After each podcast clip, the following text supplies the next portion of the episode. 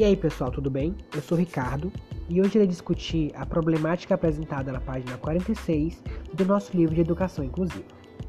Para iniciar nossa discussão, vamos imaginar de forma hipotética a situação de uma criança com paralisia cerebral que deseja ingressar em uma instituição de ensino regular. Em uma ida com a sua família a uma determinada escola, a diretora, em um ato excludente, nega a matrícula da criança, alegando aos pais que a escola não tem a estrutura necessária para acolhê-la e ainda sugere que ela seja mandada para uma instituição de ensino especializada em crianças com deficiência. Bom, diante dessa situação problema, o livro nos dá dois questionamentos. O primeiro, levando em consideração que os professores daquela escola estejam estudando a disciplina de educação inclusiva, qual deveria ser a postura deles diante dessa situação? E o segundo questionamento: e qual deve ser a postura da escola? Nós podemos discutir e tentarmos achar a resposta desses dois questionamentos nos apegando às leis que protegem e asseguram o direito de pessoas com deficiência à educação. Eu separei aqui três leis importantes para nós discutirmos. A primeira lei é referente ao artigo 8 da Lei nº 7853/89. Então, gente, essa lei fala que qualquer pessoa, perdão, qualquer escola pública ou particular que negar matrícula a um aluno com deficiência comete crime com reclusão de 1 a 4 anos de prisão. Vamos guardar essa primeira informação. A segunda lei que eu trouxe é a LDB número 9394 de 1996.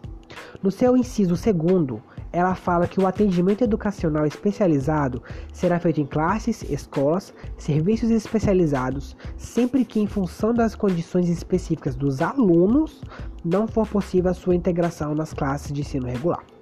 Por último, eu vou fazer uso da Declaração de Salamanca.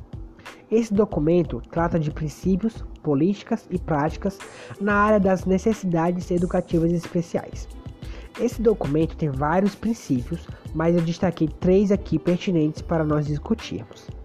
O primeiro princípio fala assim: independente das diferenças individuais, a educação é direito de todos. Segundo princípio, a escola deve adaptar-se às especificidades dos alunos e não os alunos às especificidades da escola. E por último, o ensino deve ser diversificado e realizado num espaço comum a todas as crianças. Em luz disso, fica fácil discutirmos qual postura deve ser adotada tanto pela escola, tanto pelos professores apresentados e citados na situação problema. A escola de forma alguma deve negar a matrícula de uma criança com deficiência. Ao contrário, ela deve adaptar a sua estrutura às necessidades dessa criança.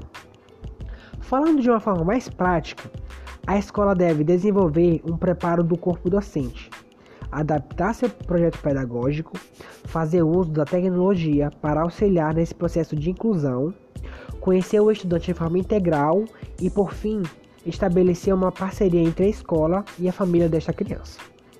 Quanto aos professores, cabe a eles dar continuidade nesse processo de inclusão, fazendo uso da capacitação dada pela escola. É importante que o professor lance mão de atividades em que o aluno seja incluído, atividades que explorem suas potencialidades e que trabalhem uma abordagem sobre diversidade e aceitação. Bom, termina aqui a nossa discussão. Obrigado por me ouvir e até mais.